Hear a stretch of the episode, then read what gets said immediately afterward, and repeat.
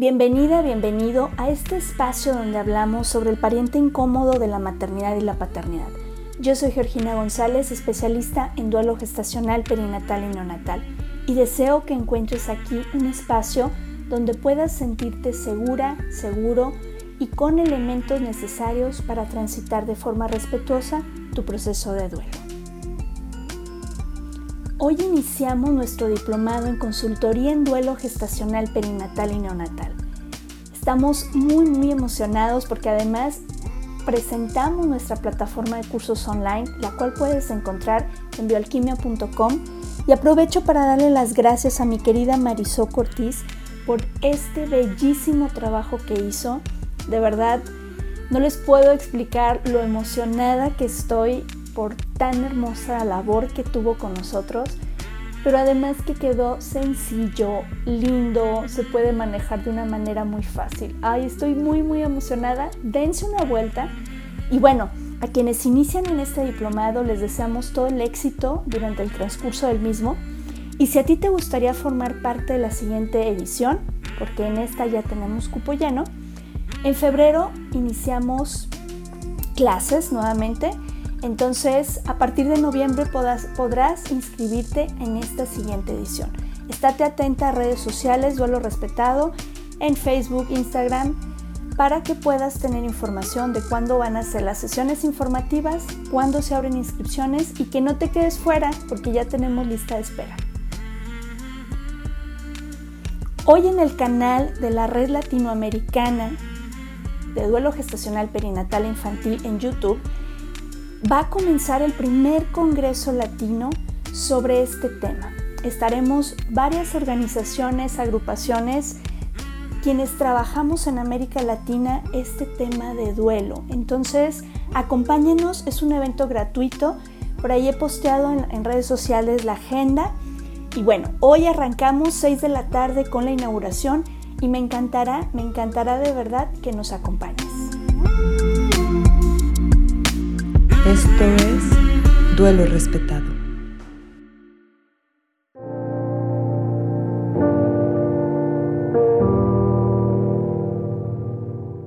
En esta ocasión nos acompañan los papás de Aitana María, Erika y Héctor, quienes nos cuentan sobre su experiencia en este proceso de duelo.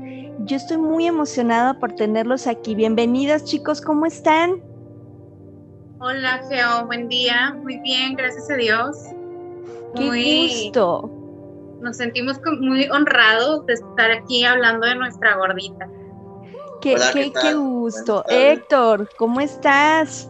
Muy bien, muy bien. Este, aquí muy contento, emocionado, eh, hasta nervioso se puede decir, ¿verdad? Porque pues ahora sí que es la primera vez que ando, ando aquí.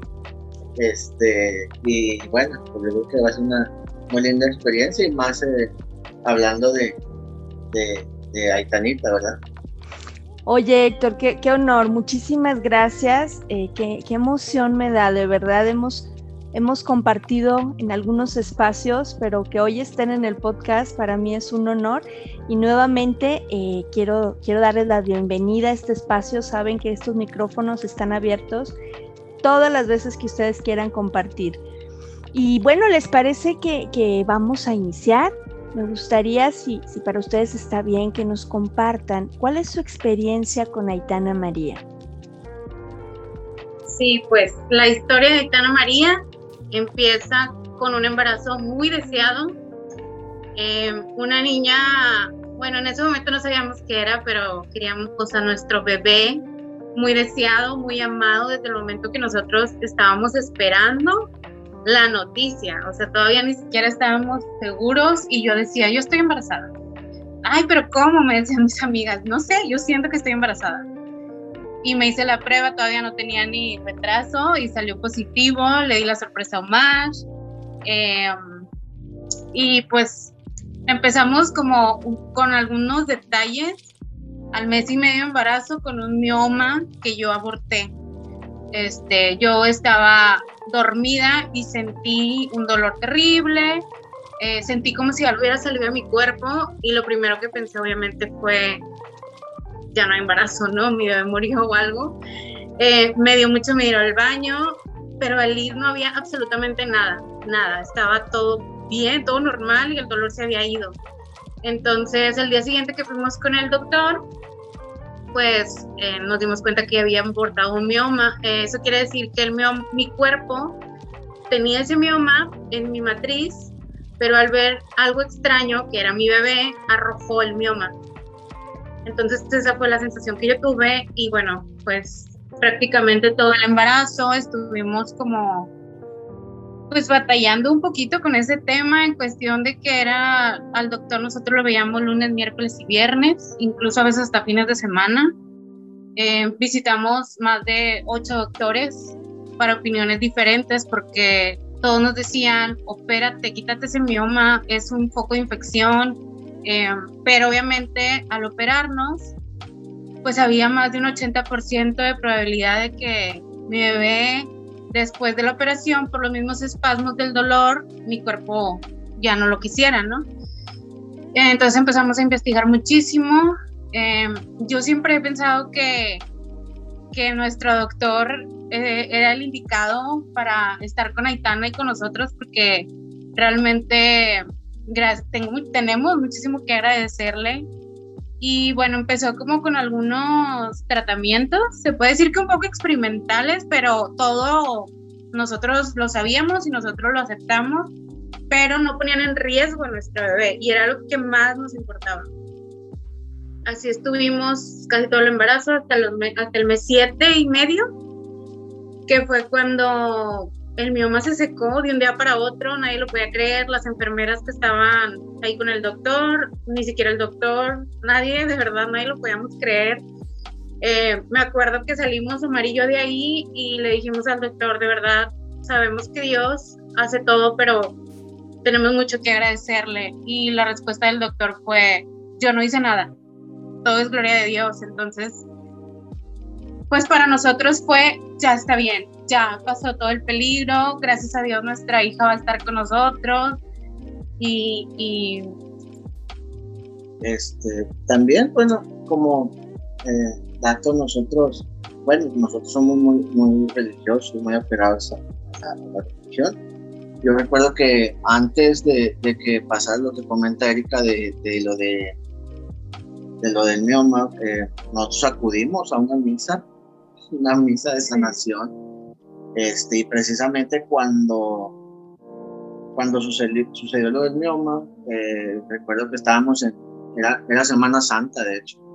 Todo eso pasó en Semana Santa, entonces, bueno, nosotros muy agradecidos eh, porque la verdad sí había sido un, un proceso difícil, un proceso eh, complicado. yo creo que cuando uno vive o piensa vivir un embarazo no piensa en, este tipo de situaciones, en este tipo de cosas que, que, que nos tocó enfrentar a nosotros. Este, pero pues bueno, para nosotros eh, todo eh, valía la pena por, por, nuestra gordita, ¿verdad? Era, eh, ahora sí que íbamos día a día y, y pasito, pasito y un día a la vez. Sí, porque fue muy doloroso. O sea, todo el tratamiento que tuvimos desde el mes y medio hasta los siete meses y medio, de ver el doctor tan seguido, tantas citas, eh, simplemente yo, el estar sentada era doloroso, el moverme era doloroso. Eh, ni se diga para entrar en más detalles, pero simplemente sí fue un proceso muy, muy doloroso para mí. Pero realmente solo era, ¿está bien, bebé? Sí, ah, ok ¿Está bien, bebé? Sí, ok. Era lo único que nos importaba, ¿no? Cuando ya el mioma se seca, cuando se cae esa parte del mioma, quedó el tallo pegado a la matriz, seguía habiendo un poco de cólicos y todo, pero controlado. Realmente yo pude eh, decir que disfruté mi embarazo físicamente y los dos emocionalmente. O sea, ya empezamos a disfrutar todo lo que era viene un bebé en camino y viene seguro y viene bien y ya no hay riesgos ni ya no hay nada que pueda evitarlo, ¿no? Entonces ahí fue donde empezamos a comprar muchísimas, pues las típicas cosas, ¿no? La ropita, empezamos a hacer planes, sueños a futuro, obviamente. Eh, todo, toda una vida la planeamos ya con Aitana y cuando nosotros cumplimos las con cuatro días, eh, nos tocaba chequeo, íbamos ya cada semana. Y ese día me dejaron un ratito checando con el, el monitoreo fetal del, del corazón, cardíaco, perdón, el ritmo cardíaco, este, todo estaba perfecto, tenía dos de dilatación, me dijo el doctor, si quieres, hoy mismo pueden hacer. O le podemos dar como fecha límite el viernes, que son las 40 semanas, y que nazca pues natural, o vemos cómo está en estos dos días. Y pues sí, tomamos la decisión de esperarnos un máximo de dos días. Em, y si no, pues ya, programado. Ese mismo día en la noche, recuerdo que, que Omar salió un poco tarde del trabajo, fuimos a, a, comprar algo de cenar, llegamos a la casa y ahí fue donde me empecé a sentir mal. Me, me, acuerdo que me metí a bañar, saliendo de bañar, empecé a temblar, pero como que tenía mucho frío, pero a la vez quería estar destapada. Entonces em, empecé a tener mucho frío, este, luego empecé a vomitar, luego empecé con, con diarrea al, mismo tiempo, o sea, todo fue como que tan rápido, estoy hablando de un transcurso de una hora, yo empecé a temblar, a vomitar y a todo, y Omar dijo, esto no está bien, vámonos, y nos fuimos rápido al hospital, 20 minutos a lo mucho que hicimos porque ya eran las 12 y media de la noche, y cuando llegamos al hospital yo ya no podía hablar porque mi quijada no se controlaba de, tanto que estaba temblando. Yo llegué con 39 y medio de temperatura, me pasaron a urgencias. Em, pues la verdad, yo creo que ahí como que este, hubo un poco de... Se manejaron las cosas como un poco lento, se pudiera decir. No mal, pero lento, de acuerdo al protocolo que ellos manejan. Eh, estuvimos un rato en urgencias, en lo que llegó un doctor y luego una enfermera, hasta que Omar se desesperó y le habló otra vez a mi ginecólogo y dijo, no, es que ustedes deberían de estar en el área de maternidad. Habló él directamente al hospital, nos pasaron para arriba a sala de, a cuarto de labor. Y bueno, ahí una enfermera este, me empieza a, a monitorear el ritmo cardíaco de Aitanita. Eh, cuando yo llegué al hospital, Aitana se movía, Aitana se estaba moviendo pero ya cuando estaba arriba, la verdad es que yo no me podía ni controlar nada. O sea, yo era un temblor completo. Quería vomitar, pero ya no, ya no tenía nada que vomitar, pero era la sensación de que quiero seguir vomitando. Y me dejan a mí sola en el cuarto, me piden una muestra de orina, me dejan sola, ya canalizada. Eh, me paro al baño como puedo. La verdad es que estuvo todo demasiado, no sé, me sentía muy mal, que puedo sentir que exagero un poco las cosas, se puede decir, pero la verdad es que me sentía tan mal que siento que no debía haber estado sola en esos momentos, ¿no? Eh, se me movió un poco la canalización donde fui a tomar la muestra de orina, yo con mi super panza, imagínense, de 40 pues, semanas casi, y vino una enfermera, me tomó la muestra, me regañó porque había sangrado, había manchado el piso y había manchado la sábana. En eso vomito en la cama, peor me regaña, viene la señora de limpieza, súper amable, una persona muy linda, señora, no se preocupe, yo estaba llorando. Después de vomitar, puedo decir que se me calmó un poco la tembladera. Entonces, eh, la señora de limpieza, no se preocupe, esto se limpia, con que usted esté bien. Y, y bueno, pues yo con el ritmo cardíaco de Aitana, me lo vuelven a poner, estaba bien, estaba estable, yo dejé de temblar, me empecé a tranquilizar. Entró Omar, salió unos minutos, nada más lo dejaron como asomarse y que se saliera. Que de hecho fue escondida, ¿no? Cuando te metiste como un poquito así nada más de cómo estar. Me dejaron en la sala de, espera. Eh, generalmente ahí en, el área de, de Sí, de maternidad. De maternidad, tienen el área de, sala de espera, y bueno, a mí me dejaron ahí. No entiendo, no entiendo por qué al final, pues yo creo que estuve ahí, pues qué será, creo que unas dos horas ahí sin saber eh, que, cómo estaba Erika, sin saber cómo, cómo estaba Aitana, sin saber si estaba todo bien, no había un problema, nada. Eh, preguntaba yo y, no, no me sabían dar respuesta, entonces sí fue un tiempo eh, pues ahora sí que se me hacía eterno el no saber nada, el no saber eh, noticias, nadie que te informara, nadie que te dijera, oye, mira, pasa esto. oye, la estamos tratando así, no, te preocupes, simplemente no te preocupes, todo está bien. Nada, o sea, eh, estaba en la incertidumbre de que estaba, pues, pues obviamente traía yo después de cómo me eh, viste. La impresión de, todo el traslado que hicimos, eh, el cómo vi a Erika y sin saber todavía, sin noticias de cómo estaba. Bueno, pues estaba, pues ahora sí que como león enjaulado, de, nada más ahí en la sala de espera. pues yo lo que hicimos fue cuando llegamos, pues obviamente yo le hablé a, a mis suegros, a mis papás, este, porque pues obviamente, eh, pues al momento de, pues obviamente yo pensaba, digo, ya estamos en el hospital, bueno, pues ya a lo mejor esto es pasajero, ya van a ser, entonces pues obviamente eh, hablarle a los abuelos que estuvieran ahí, este, y ya pues fueron los que llegaron y, me estuvieron tranquilizando, yo creo que este, yo creo que fue una parte importante de, de ese momento porque si he estado solo ahí, bueno, no sé, eh, son momentos en los que te pasan muchas cosas en la cabeza y que yo creo que el estar solo, eh, pues bueno, te hace el proceso un poco más, más pesado de lo que ya, de lo que ya es. Sí, luego, bueno, ya cuando me, tienen unas, unas cuantas horas con el monitoreo, este, llega el doctor, llega mi ginecólogo y ni siquiera había dado un paso apenas dentro del cuarto, vio el monitor y dijo, ese no es el latido de la bebé, ese es el latido de Erika y trae mucha taquicardia. Y recuerdo que se sentó al lado de mí y empezó a buscar el latido de Aitana. Y yo siempre, Aitana era súper inquieta, súper inquieta. Entonces, yo siempre le cantaba. le inventé mil de canciones. Entonces, le empecé a cantar, empecé a mover, y no se movía. Y el doctor busque busque, pero era un silencio eterno. De verdad nos parecía como eterno. Bueno, yo estaba yo sola con el doctor y una enfermera a la orilla de la cama. No sé cuánto tiempo duró el doctor buscando el latido. Em, él para esto, cuando recién entró y se sentó, le dijo a la enfermera, yo ya tengo o sea, un rato que había pedido el aparato para hacerle un eco. ¿Y dónde está el aparato? Entonces, en eso, ya que el doctor tiene un ratito buscando latido, llega el aparato y mm, ahí empieza la primera frase que me ha marcado la vida.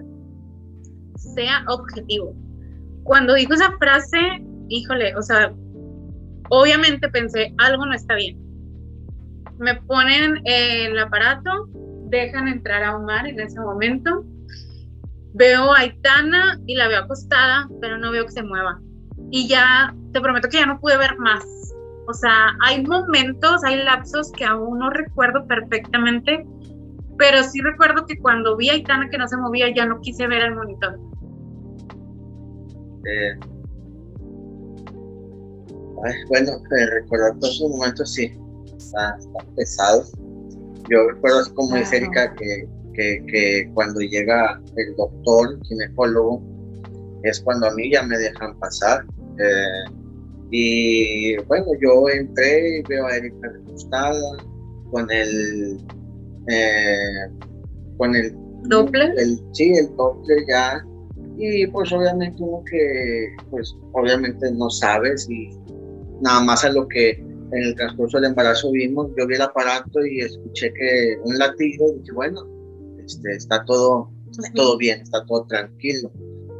Pero de repente, en cuestión de minutos, pues bueno, cuando el doctor empezó a decir de que no era ese el registro de, de Aitana, eh, que ese era el de Erika, y de repente empezar a ver todos los enfermeras y el doctor, eh, como que a las prisas, queriendo resolver algo, eh, no sé.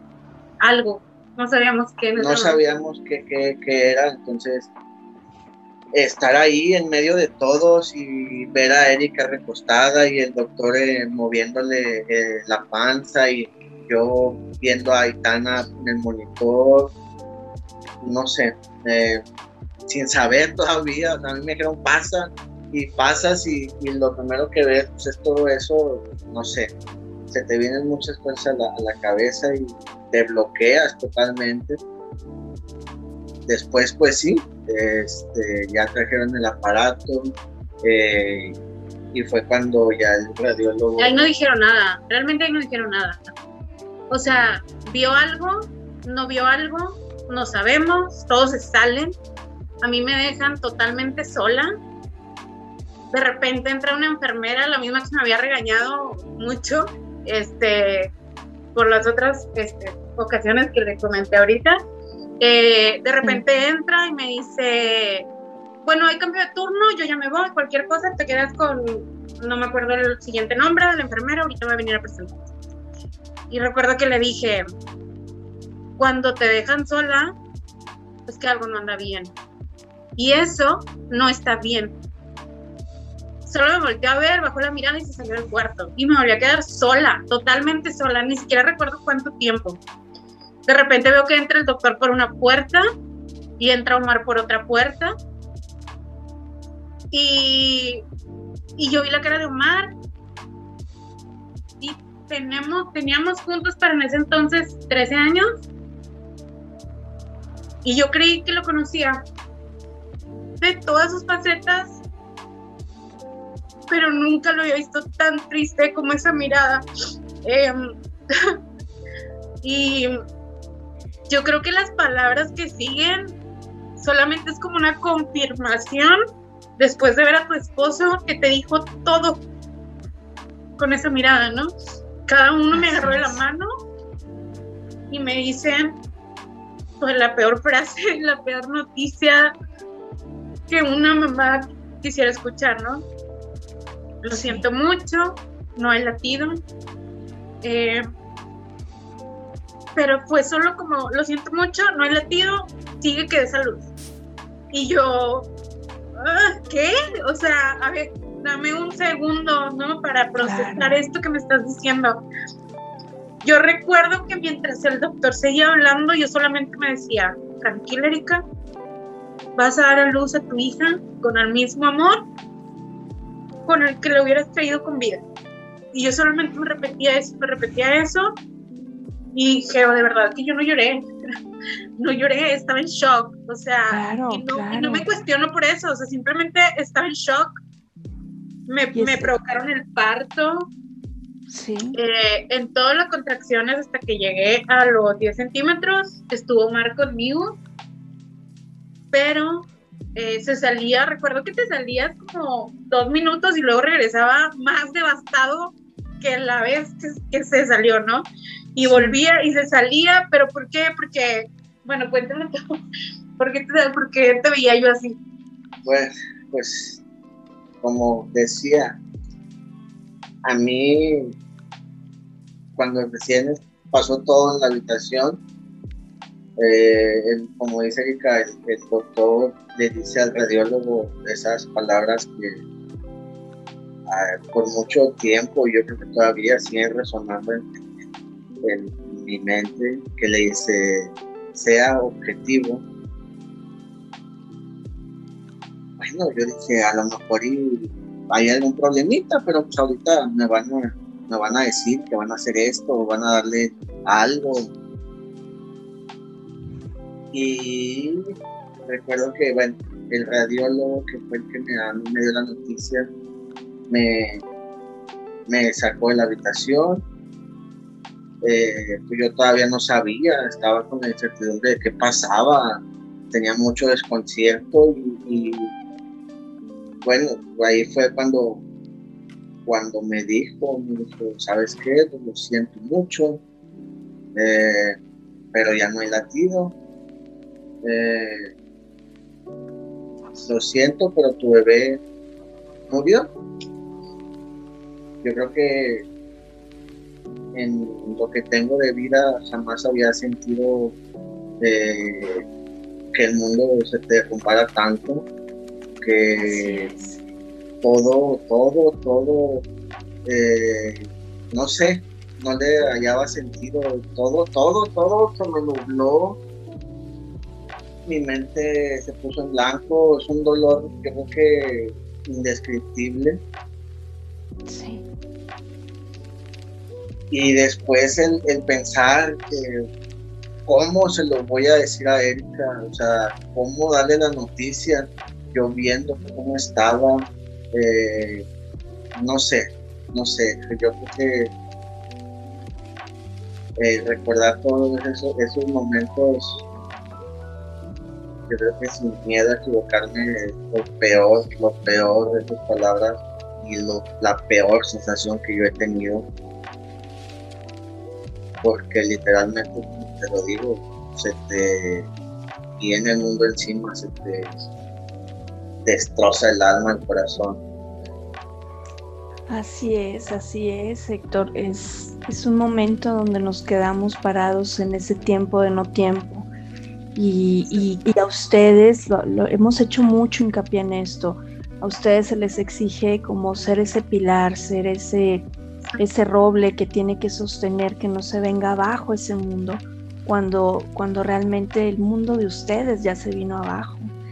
Y es, son, son momentos tan, tan intensos y, que lamento mucho que, que, no hubo esa contención, ¿no? Como decía Erika, no tienen por qué dejarnos solas en esos momentos tan, tan fuertes y, y tampoco eh, pues pasar este, este trago amargo con estos silencios, ¿no? Que calan hasta los huesos, que, que no sabes, este, híjole, es que se me hace súper intenso que los dejaron solos. Esa parte se me hace como no puede ser, ¿sabes? En esos momentos que, uno está, como decía Erika, en, shock. Eh, en esos momentos en que estamos tan, tan vulnerables, donde necesitamos esa contención, donde no tenemos mucha cabeza, que podemos tomar decisiones, por supuesto, eh, pero que la importancia de dar los tiempos para asentar las noticias, para procesar, como decía Erika, para poder asimilar e interiorizar, no para quedarnos parados en, esta nada, ¿no? Donde, donde nos, esto desconocido nos asusta, porque desde luego ustedes mencionaban hace, hace un rato que cuando uno empieza su embarazo, pues obviamente no te cuestionas qué va a pasar esto, ni siquiera lo contemplas. Eh, porque además son temas que no se hablan, porque todo es color de rosa, porque todo es lindo, porque todo es éxito. Entonces, claro que no entras con esa premisa a, un embarazo, sin embargo, nosotros que ya lo vivimos sabemos qué pasa y que sí sucede y que sí es real.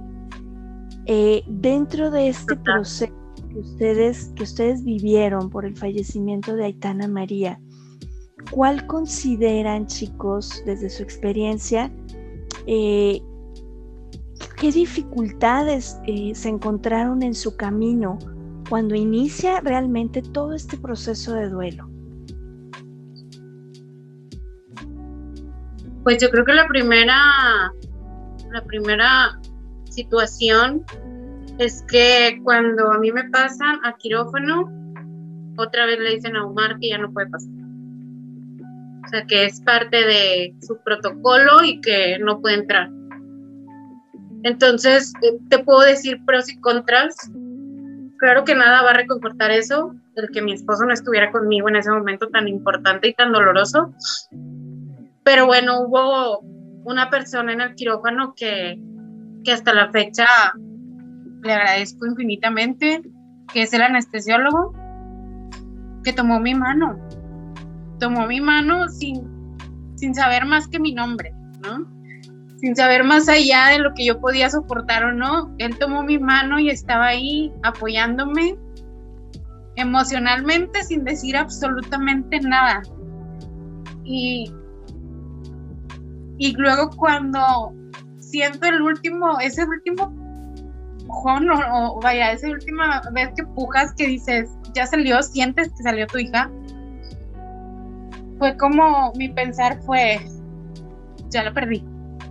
O sea, ya, ya no está conmigo, ¿no? O sea, es como, ya se acabó, ¿qué más? Ya no, yo siempre le decía a Omar en todo el embarazo, mientras Aitana esté dentro de mí, está protegida. Y en ese momento solo pensaba, qué ingenua, porque dentro de mí murió. Pero es cierto lo que dices, no se habla de eso. uno no cree eh, que eso puede pasar, ¿no? Es todo color de rosa y luego cuando yo volteo, fueron a poner a Aitana en la báscula, tal cual un objeto, sin taparla, sin acomodarla.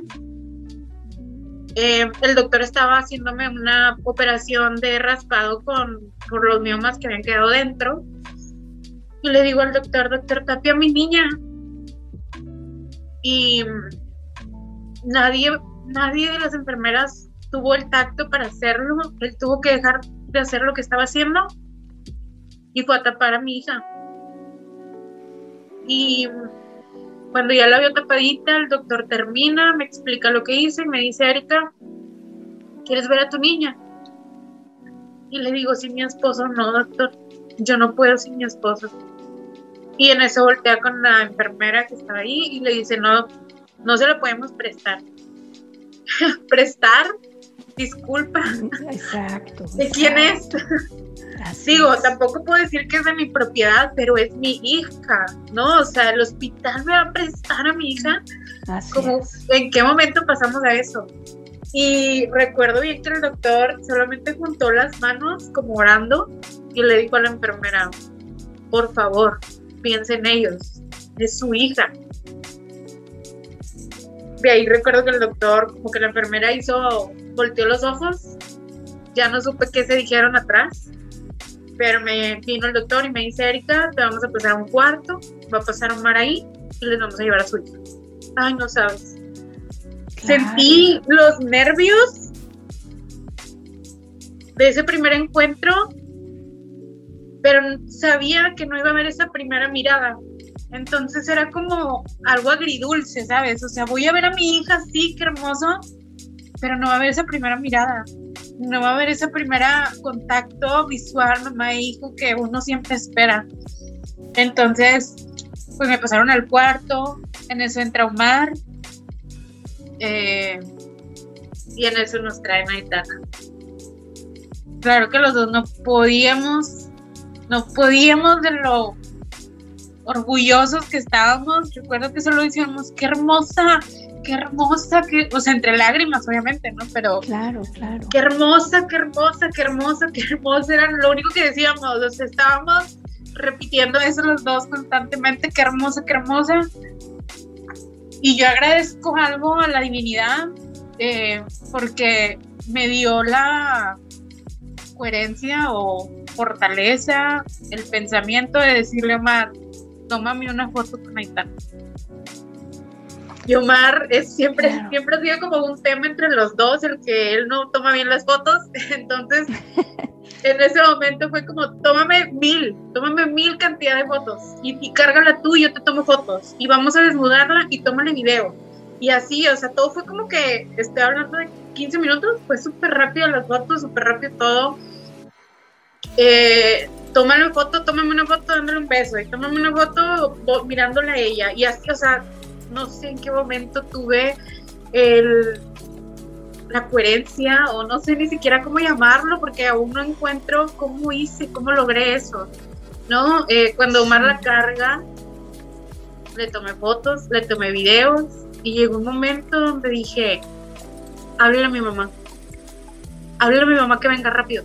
Te estoy hablando que donde nos pusieron ese cuarto había dos puertas, una de cada lado una daba al área de quirófanos y el otro daba la sala de espera.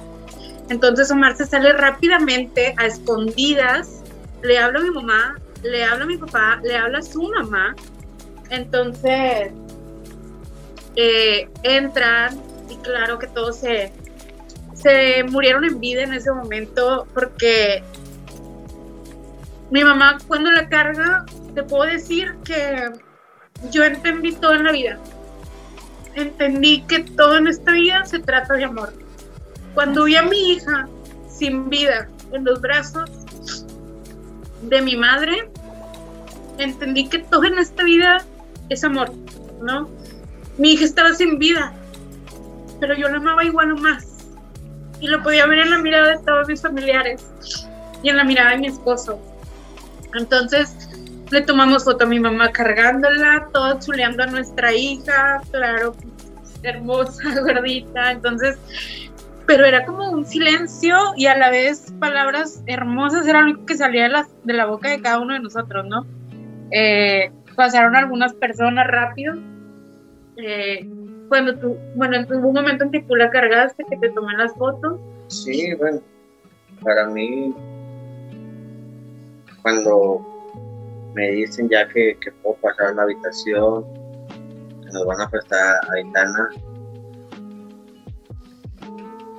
simplemente el, ver a Erika, yo creo que ya después de tanto sin saber nada, eh, estar con ella, verla como estaba, y después ver a la enfermera que entra con, con Aitana. Yo creo que para mí esa es la experiencia más feliz y más dolorosa a la vez. Más feliz porque pues estaba conociendo a mi hija, a nuestra hija, a la que tanta, tantos meses anhelamos tener con nosotros, a la que tantos meses eh, anhelamos cargarla, besarla, con la que se generaron muchas ilusiones.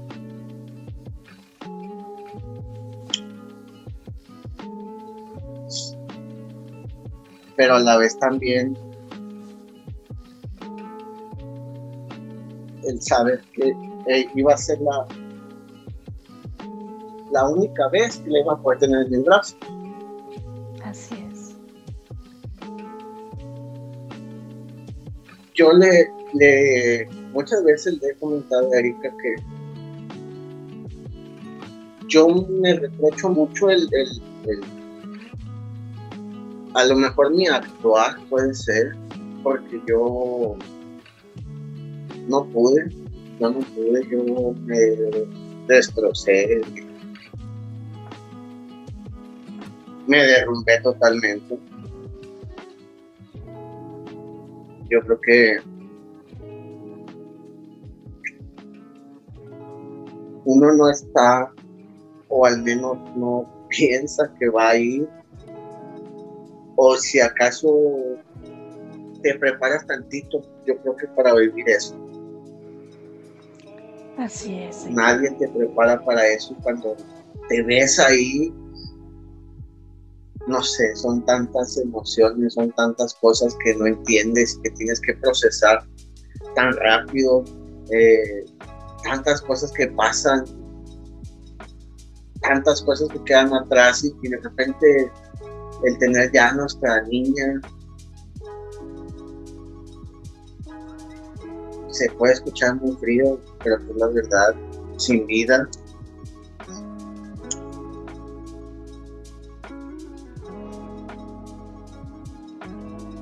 No sé, yo le agradezco mucho a así el, el, tener fotos, el, que, gracias a, eso podemos tener un recuerdo de ella podemos tener, eh, no sé, cuando tenemos ganas de verla, las fotos nos sirven demasiado. Porque yo creo que yo creo que yo por mi cabeza nunca pasó eso. Fíjate, eh, Héctor, que qué valioso lo que, lo que nos estás compartiendo, porque en muchas ocasiones se tiene la creencia errónea de que los papás y las mamás no deben de tener estas fotos porque van a, traumarse. Y me encanta la forma como lo estás diciendo ahorita. Es, es, ese recuerdo, es ese momento que sí es real, que sí existió, pero que ustedes recuerdan desde el amor, no desde el dolor, no desde eh, algo tenebroso, algo oscuro, sino desde el amor. Y eso creo que valida la necesidad de respetar y de instaurar protocolos de atención que se apoya a mamás, que se apoya a papás y que se apoya a familias. Porque qué valioso que sus abuelos y sus, y sus abuelas pudieron estar ahí con ella, pudieron darle el último adiós. Y eso es eh, algo que la mayoría de las mamás y los papás no lo pueden tener eh, precisamente porque se los arrebatan dentro de esta ignorancia de querer proteger y de que no sea peor el asunto según ellos. Y entonces nos quitan esta posibilidad de honrar a nuestros hijos, de poder tener esos recuerdos. Es, es, tan, tan valioso lo que comparten chicos, de verdad estoy conmovida con ustedes, saben que los aprecio muchísimo y, bueno, eh, ¿qué les puedo decir? Que, que, que me encantaría que las situaciones fueran diferentes, que pudiéramos contar otro tipo de historias, pero estas son nuestras historias. Y a mí me encanta, Héctor, eh, que puedas, porque sé que muchos papás van a resonar contigo, que puedas decir, me quebré, porque es perfectamente natural, es perfectamente sano quebrarnos en ese momento, porque no importa la preparación que tengamos, no sabes cómo reaccionar, no sabes cómo enfrentarlo, no, no hay palabras, no hay receta, no hay un... Eh, una manera adecuada de cómo debo de proceder en ese momento. Simplemente mi mundo se derrumbó y con él me derrumbé yo. Y es bien valioso, eh, señores que nos escuchan, que se den permiso también de derrumbarse. Nos vamos a levantar de eso, creo que, creo que ustedes saben que no hay duda. Pero, pero en ese momento qué importante respetar la intimidad y respetar el cuerpo de nuestros bebés qué, valioso que tienen ese recuerdo y yo aprecio muchísimo que nos lo compartan. Híjole, estoy muy, muy conmovida con, la historia que, nos comparten, con estas experiencias agridulces, como decía Erika. Eh, y, y en, este, en este contexto, porque lamentablemente el tiempo nos come, pero no me gustaría cerrar sin que ustedes, desde este camino que ya es más de año y medio, van, para dos años. En septiembre va para dos años. En este camino de casi dos años, ¿qué les dirían a estas mamás y a estos papás que están iniciando su camino de duelo? Pues yo creo que lo primero es siente, permítete sentir. Em, a lo mejor la palabra disfrutar está un poco manejada de una sola manera, pero yo le pudiera decir a las mamás que disfruten su duelo, disfruten ese dolor. Eh, vas a sentir que el mundo se te cae encima. Vas a sentir que no vas a poder respirar. A veces ninguna cantidad de aire va a ser suficiente para tu cuerpo. Vas a sentir a veces que no puedes más, sin tu bebé. Pero si algo a mí me dejó Aitana, de lo más importante es que el amor trasciende. El amor de nuestros hijos trasciende más allá de un estado físico, más allá de un estado emocional, más allá de un estado espiritual, es que es en todos los conceptos, en todos los sentidos, ¿no? Realmente es es un amor que yo muy personalmente puedo decir que nunca me va a dejar de doler la ausencia de mi hija. Pero es más el amor, es más el, honrarla, es más la felicidad de haberla tenido conmigo nueve meses, de haber conocido lo que es ser mamá por ella. O sea, realmente es un proceso que va sin prisa pero sin pausa. Me encanta esa frase porque es real. Y, realmente basándonos siempre en el amor, vamos a poder con todo, absolutamente todo. Yo creo que el amor hacia un hijo es el amor más grande que puede existir. Y eso trasciende cualquier estado eh, físico que nosotros los podamos ver o no, porque viven en nuestro corazón. Y yo puedo decir que mi corazón creció exponencialmente desde que soy mamá. Así es. Bueno, yo por mi parte, eh, puedo decir que, que sí, como dice Erika, que se permita sentir, eh, que se permita llorar. Yo creo que ah, en, mi caso personal, en mi caso de en mi postura ante la sociedad como hombre, yo creo que como esposo me tocó o me permitió el, se podría decir, el ciclo de la vida normal, el poder sentir el, el, dolor, el poder eh, vivir el duelo, se podría decir. Porque yo, para mis tres días después de eso, yo tuve que volver a mi vida normal, tuve que vivir a, mi vida como si nada hubiera pasado, en mi trabajo, en mi, simplemente mi familia, simplemente el ver que como si no hubiera pasado nada, mucho, mucho es como si no hubiera pasado nada, llegas a tu trabajo y, y como si no hubiera pasado nada. Eh, y tienes que ser fuerte para ella, ¿no? Y sí, siempre hay ese, ese, esa, esa frase, yo creo que esa frase equivocada se puede decir, o no sé. Sí, sí. El, el, el, ser fuerte para, para tu esposa, pues sí. Yo creo que la fortaleza ahí es mutua. es, ahora sí que el matrimonio es un, es un complemento. No, el hecho, el hecho de, de, ser hombre, de ser el esposo, no quiere decir que, que no sientas, que no te haya dolido. Al contrario, es tu hija, era mi hija, era mi niña, era mi mayor ilusión en la vida. ¿Cómo voy a, a, sentirlo? Entonces, yo creo que eso fue algo que, que me impidió a lo mejor vivir al 100% mi duelo. Me costó trabajo el poder expresar, el poder hablar, porque yo creo que la misma sociedad es la que te va eh, como que frenando a, no expresar las cosas.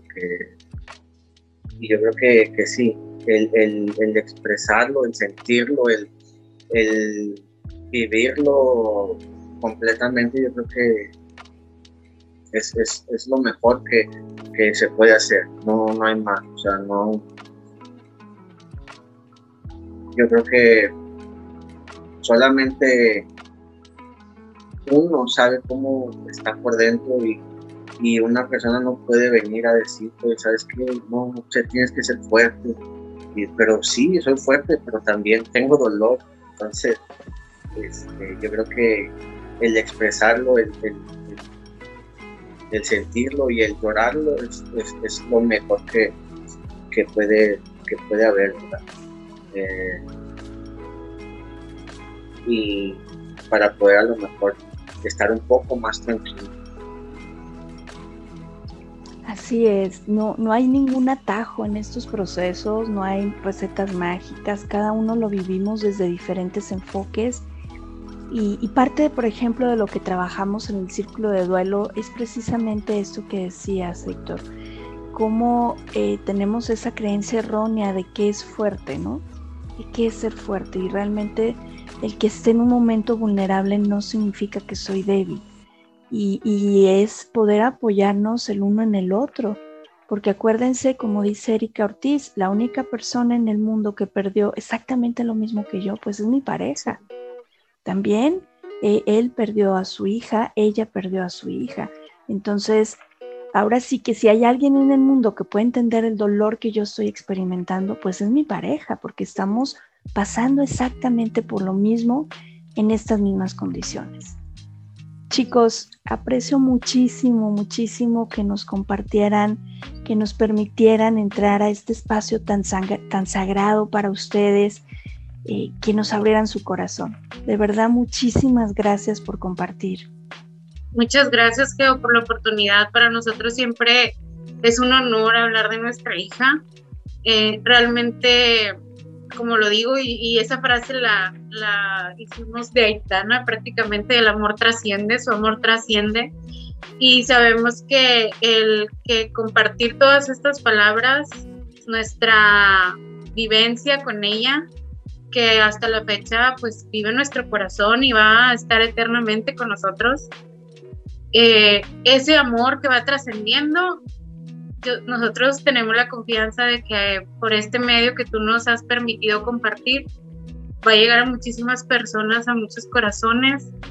Y, pues nada, más que agradecerte a, a, ustedes por la invitación.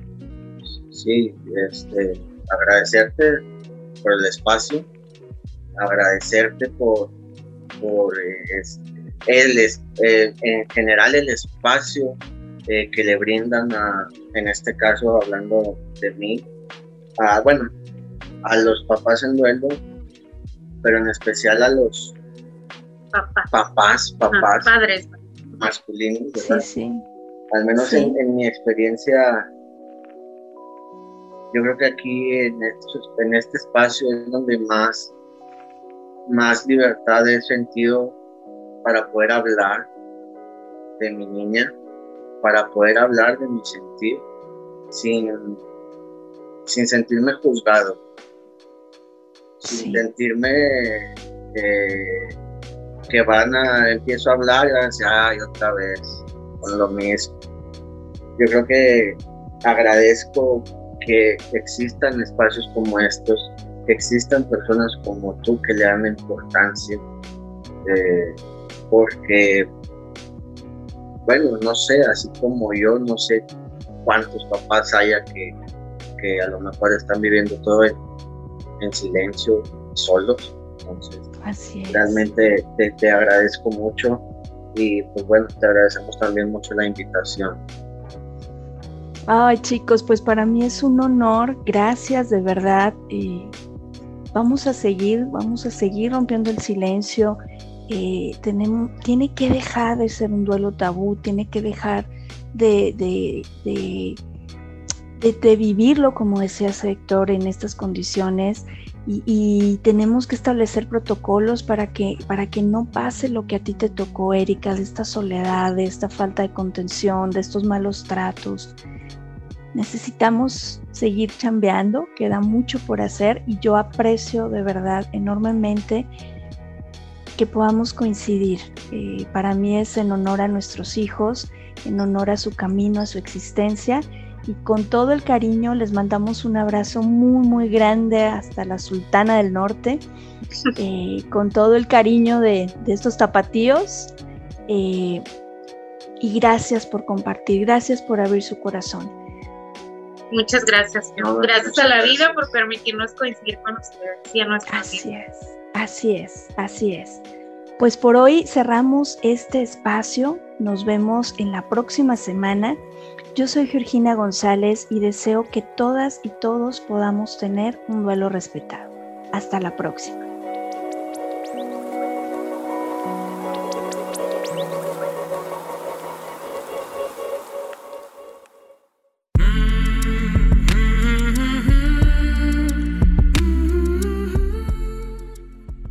Programa es producido por Georgina González y Carla Rodríguez y narrado por mí, Georgina González.